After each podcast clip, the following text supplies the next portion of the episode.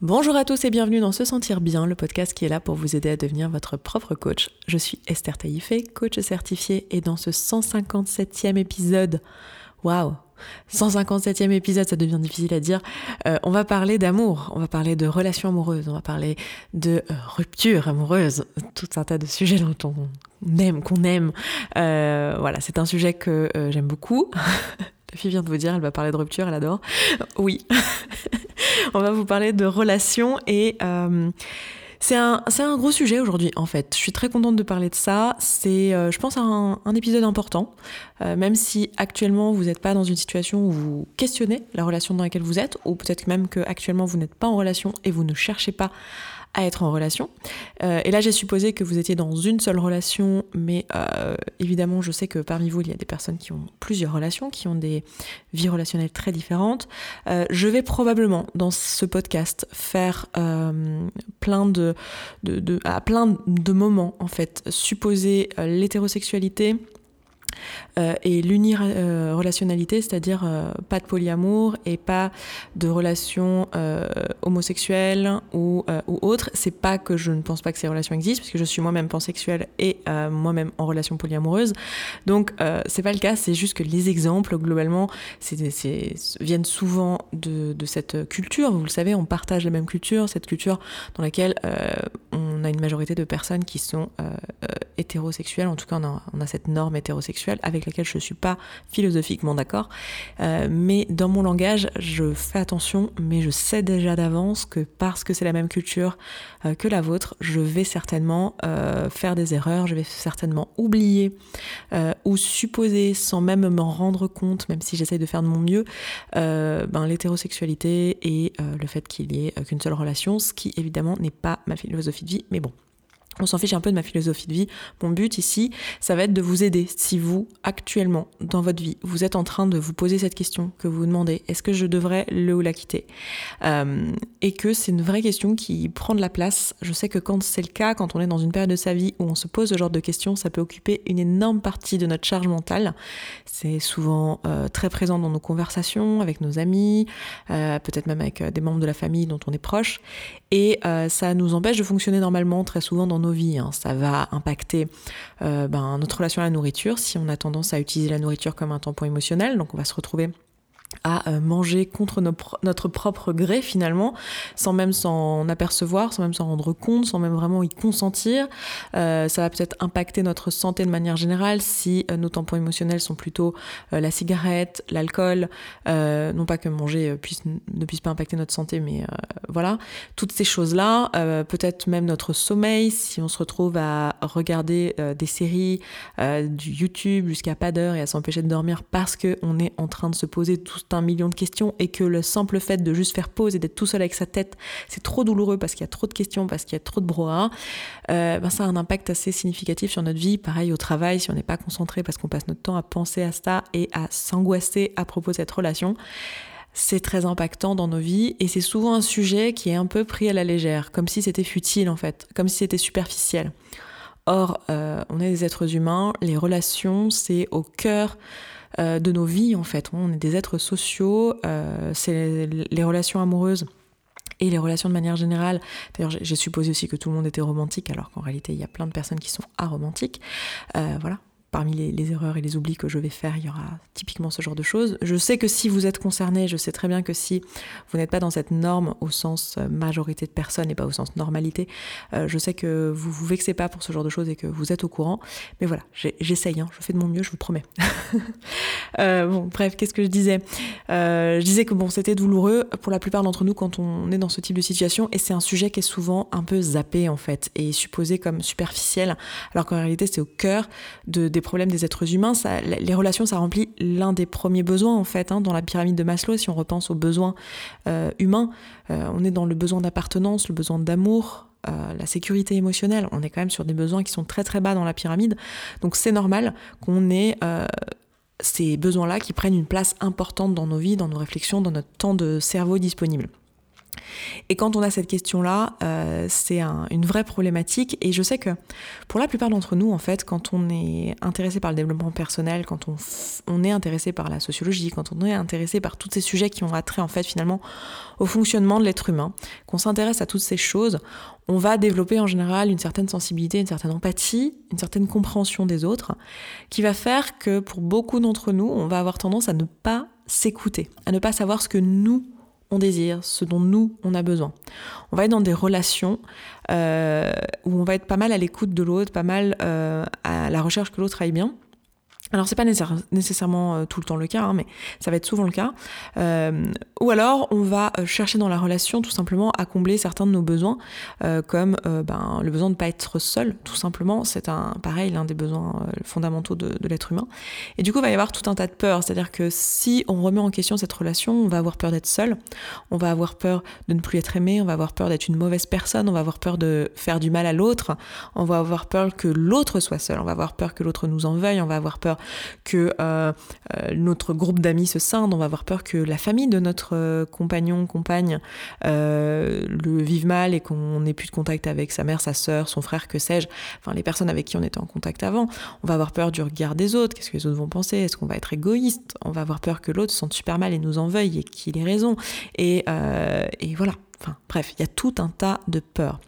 Et du coup, quand on est dans la peur, très souvent, ça nous rend juste euh, dans la ça nous met juste dans la tétanie en fait. On est là, paralysé par la peur, si cette peur elle est très forte, euh, et, euh, et, on va être dans l'inaction. Ça c'est quelque chose dont on avait déjà parlé, on a déjà parlé de la peur sur ce podcast, et c'est quelque chose, c'est normal, c'est pas vous qui avez un problème ou, vous particulièrement, hein, c'est le fonctionnement du cerveau euh, tout à fait normal, qui est que quand les émotions sont beaucoup trop fortes et que le warning, le comment dire, l'alarme est trop forte, en fait, on va avoir tendance à, à couper en fait euh, les, émotions, à couper euh, la possibilité finalement à plus de réflexion et à, un choix et à une décision et on va se retrouver dans l'inaction pendant des semaines, des mois, voire des années.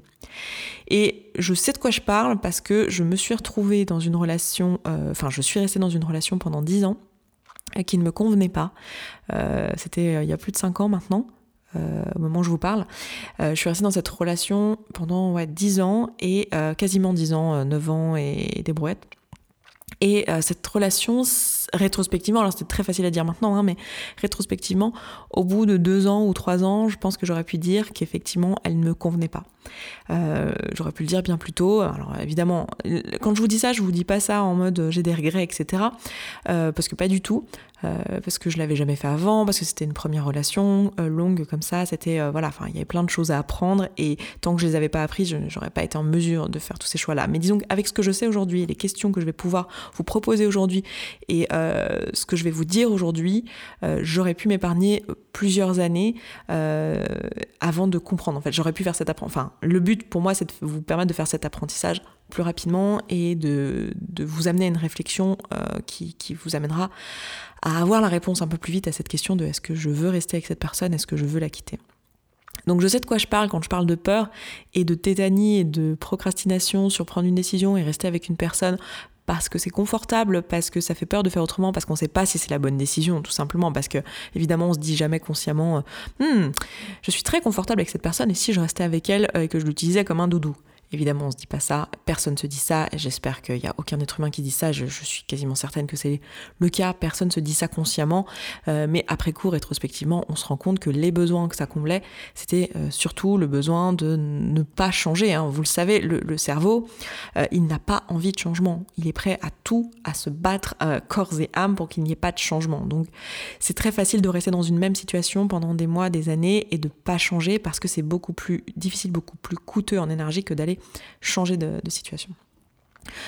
Donc euh, voilà, et plus récemment, j'ai aussi vécu une, rupture amoureuse qui m'a éclairci sur certains points que j'avais déjà compris dans d'autres ruptures euh, plus tôt, euh, mais qui ont éclairci pas mal de choses. Donc je suis vraiment dedans en plus en ce moment. Donc c'est c'est pour ça que j'ai envie de vous faire ce podcast aujourd'hui et qu'on s'en parle. Alors, le problème très souvent quand on s'intéresse à toutes ces choses-là, c'est qu'on a bien compris tout ce que je vous raconte ici, à savoir que les circonstances sont neutres et que euh, toutes nos émotions proviennent de nos pensées.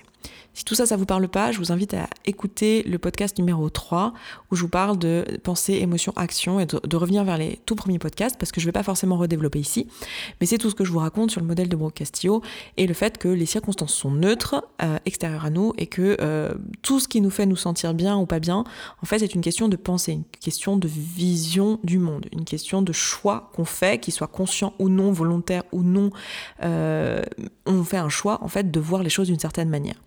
Du coup, quand on a compris ça, on comprend aussi que, euh, par exemple, quand notre copain ou notre copine ou notre conjoint, enfin, je sais pas comment vous appelez votre partenaire, mais euh, elle ou il n'a pas fait telle ou telle chose ou a au contraire fait telle ou telle chose, on comprend très vite qu'en fait, euh, si on se sent mal, c'est pas parce que cette personne a fait cette chose-là ou n'a pas fait cette chose-là. Par exemple, je vais donner un exemple tout simple, mais on a envoyé un message, cette personne a mis euh, toute la journée à le regarder et à répondre. moi, je me sens mal en me disant que en fait cette personne, ben, en fait, elle en a rien à faire de moi, qu'elle a mieux à faire.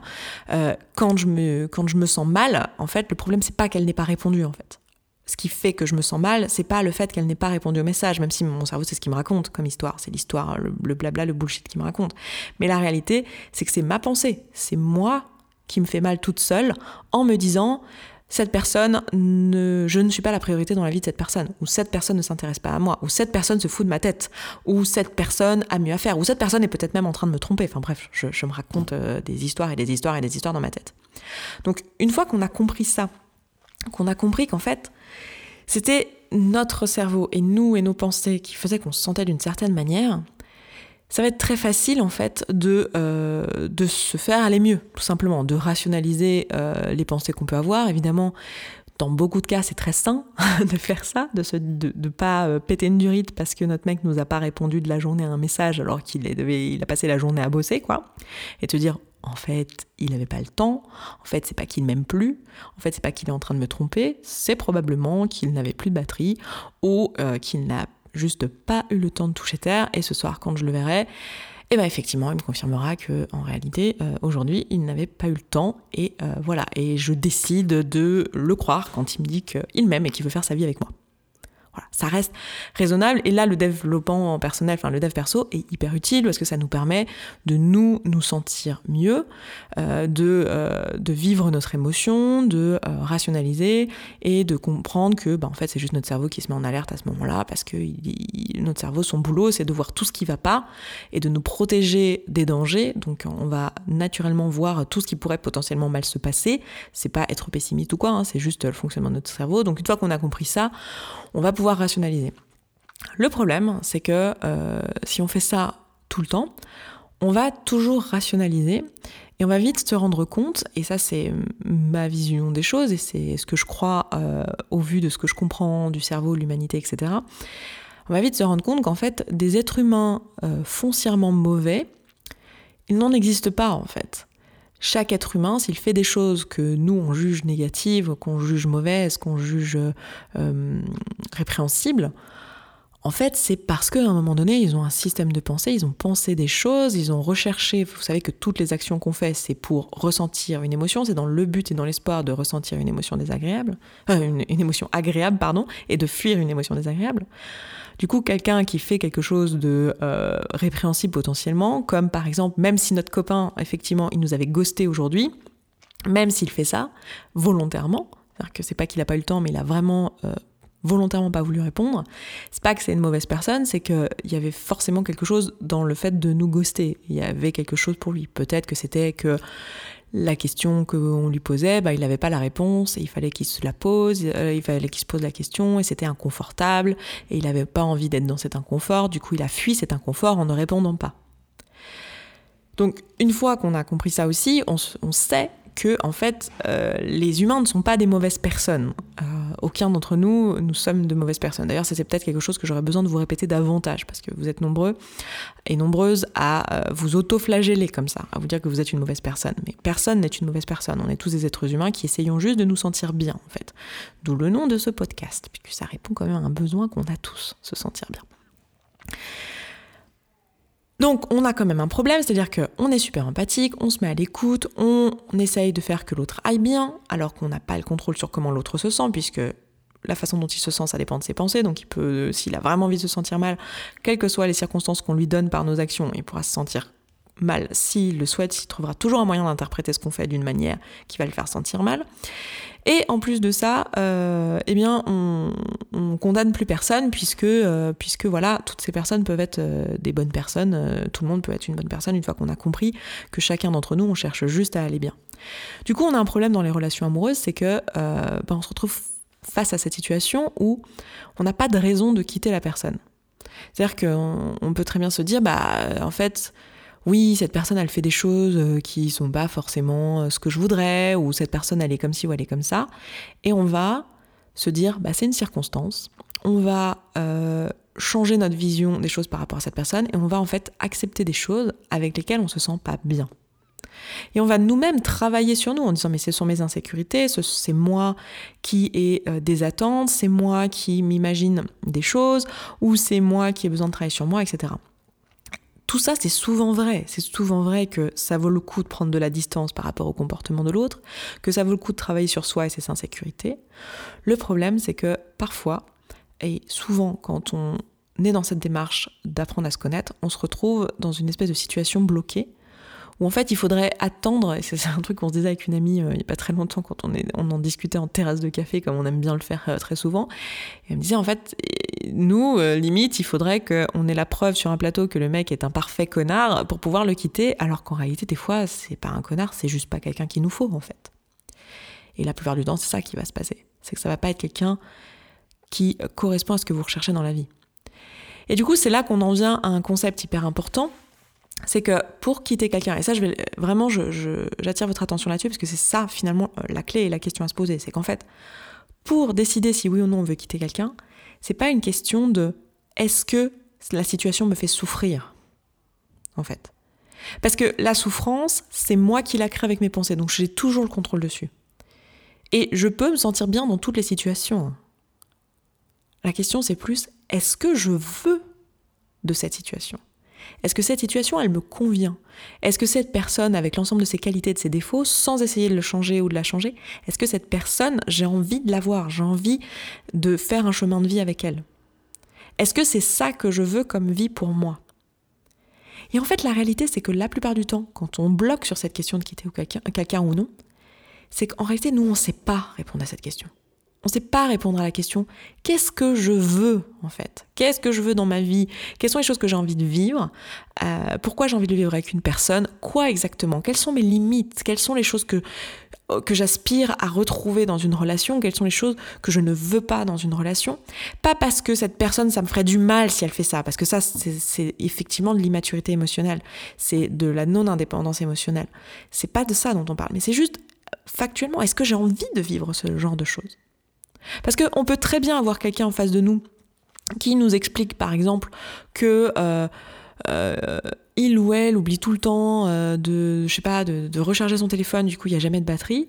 Bon, après, je, pense que ça suffit pas comme, comme raison, enfin pour la plupart d'entre nous en tout cas, ça suffira pas comme raison de quitter quelqu'un, mais on peut avoir quelqu'un qu'on comprend très bien et qui nous explique qu'il euh, oublie euh, tout le temps de recharger sa batterie, que du coup il est jamais joignable.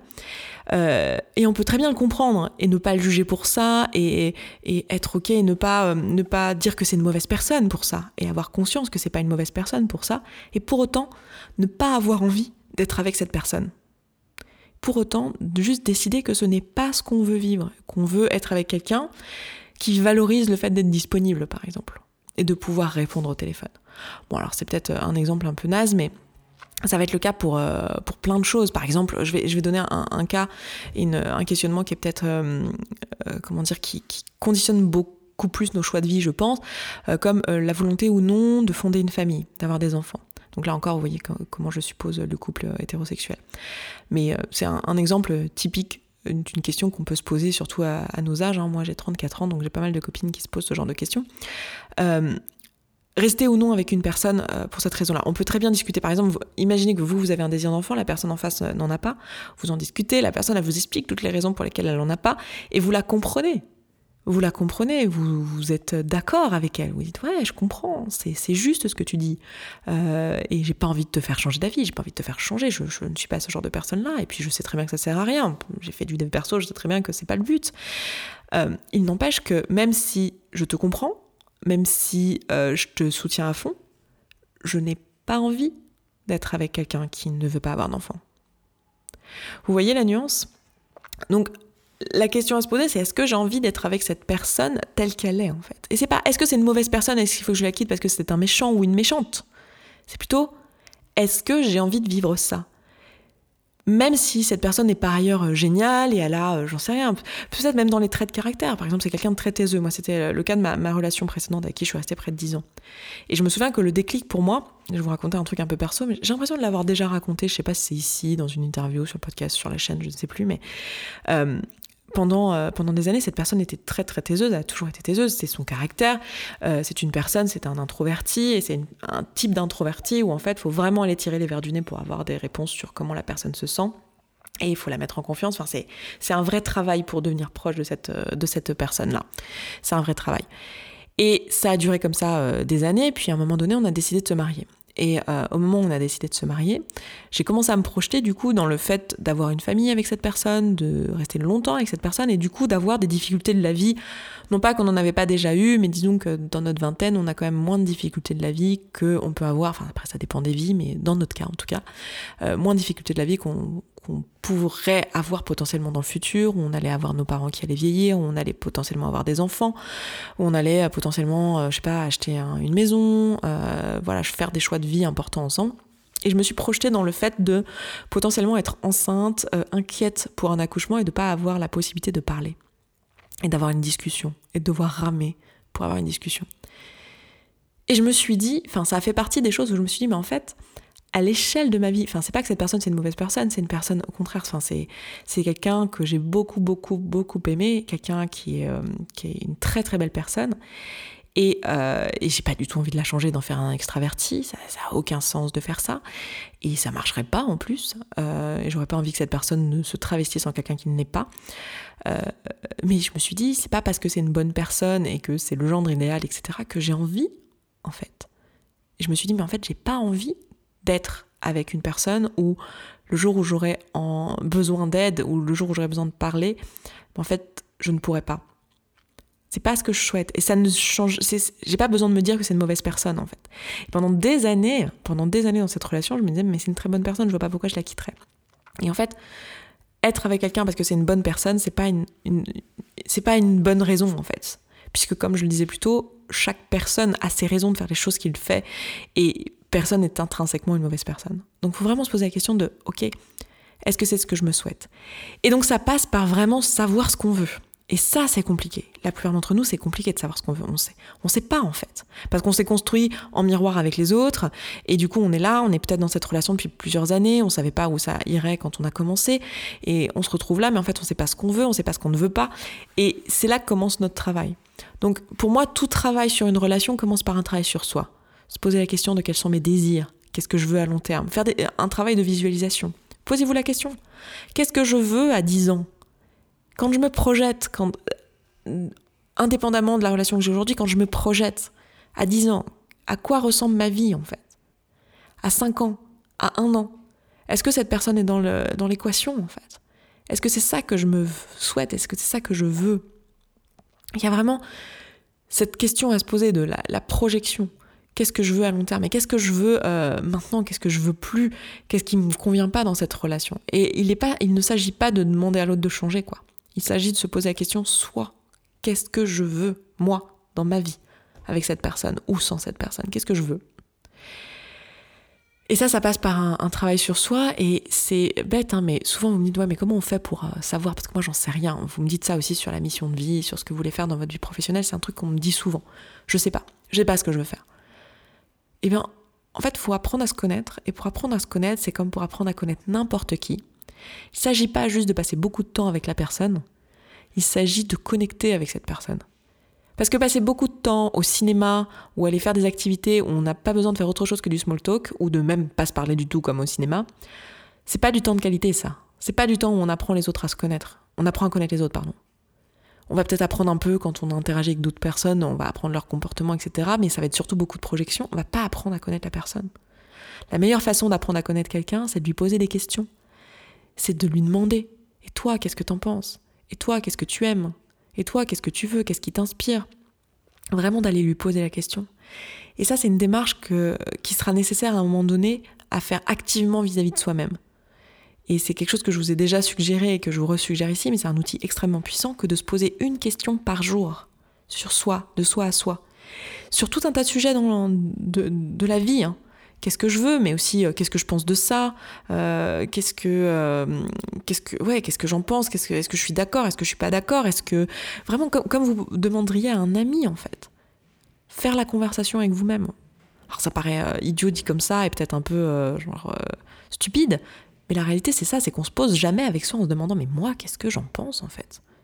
Qu'est-ce que je pense euh, du coronavirus? Qu'est-ce que je pense des gilets jaunes? Qu'est-ce que je pense euh, du capitalisme? Qu'est-ce que je qu'est-ce que j'en pense en fait? Qu'est-ce que je pense de mon boulot? Qu'est-ce que je pense euh, de reprendre des études? Qu'est-ce que je pense des choix de vie de telle ou telle personne? Qu'est-ce que j'en pense? Quel est mon jugement par rapport à ça? Qu'est-ce que je veux? Donc on ne peut pas s'attendre à avoir des réponses sur qu'est-ce qu'on veut dans notre couple si on ne s'est pas posé la question de qu'est-ce qu'on veut nous-mêmes à titre individuel.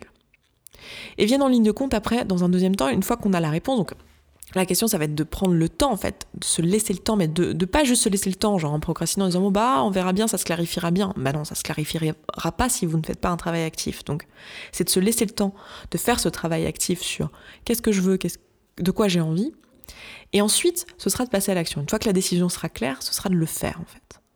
Et souvent là, ça bloque parce que on a peur, on a peur de ce qu'il y aura après, on a peur de euh, qu'est-ce qui va se passer ensuite, de euh, bah, de tout ce que toutes les questions que je vous disais en, début de podcast, hein, mais euh, qu'est-ce que vont penser les autres et ça, ça, ressemblera à quoi à la suite, etc., etc.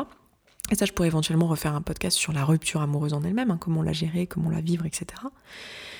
Mais là, déjà, être clair sur la décision, vous allez voir que vous allez gagner en sérénité si vous arrivez à vous poser cette question en ces termes-là.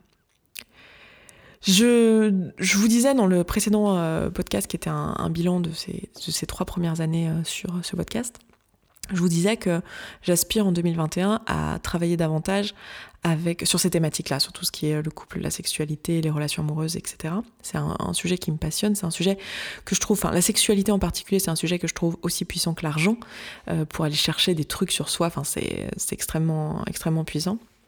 Et euh, j'aspire la semaine, prochaine, non, l'année prochaine, à commencer à proposer aussi des, médiations, des, des, coachings finalement sur une journée avec euh, en présentiel, avec euh, vous et votre partenaire, pour aller rétablir la communication et se comprendre. Parce que souvent, en fait, il y, y a une mécompréhension, c'est-à-dire qu'on n'arrive pas forcément à prendre de décision de quitter l'autre ou quoi, parce que la communication est tellement mauvaise, est tellement coupée, qu'en réalité, on ne sait pas finalement, euh, on, ne connaît pas l'autre en fait. On ne sait pas, on n'arrive pas à communiquer. Donc j'espère à faire ça et je vous en parle ici parce que je me pose la question de combien c'est quelque chose qui vous intéresse.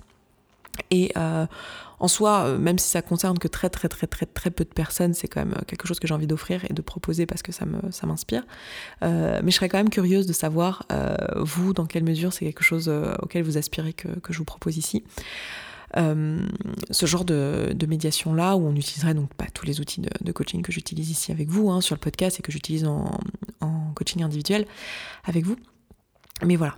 Et euh, en décembre, on fait un atelier sur euh, les la sexualité qui est euh, en non-mixité, qui est ouvert qu'aux femmes, euh, aux personnes qui se reconnaissent en tant que femmes, euh, pour aller parler des questions de rapport au corps, rapport à, la sexualité, la libido, le plaisir, toutes ces choses-là. les inscriptions sont ouvertes, c'est le week-end du 4-5 décembre 2020, donc je vous laisserai aller regarder ça. Et si vous écoutez ça des mois et des années après, bah, regardez un peu sur le site si on continue à proposer ce genre de choses, parce que là, au moment où je vous parle, je pressens que ça va être quelque chose qui va beaucoup me plaire, que de continuer à vous parler de ces thématiques-là et à vous proposer des choses euh, sur ces sujets-là.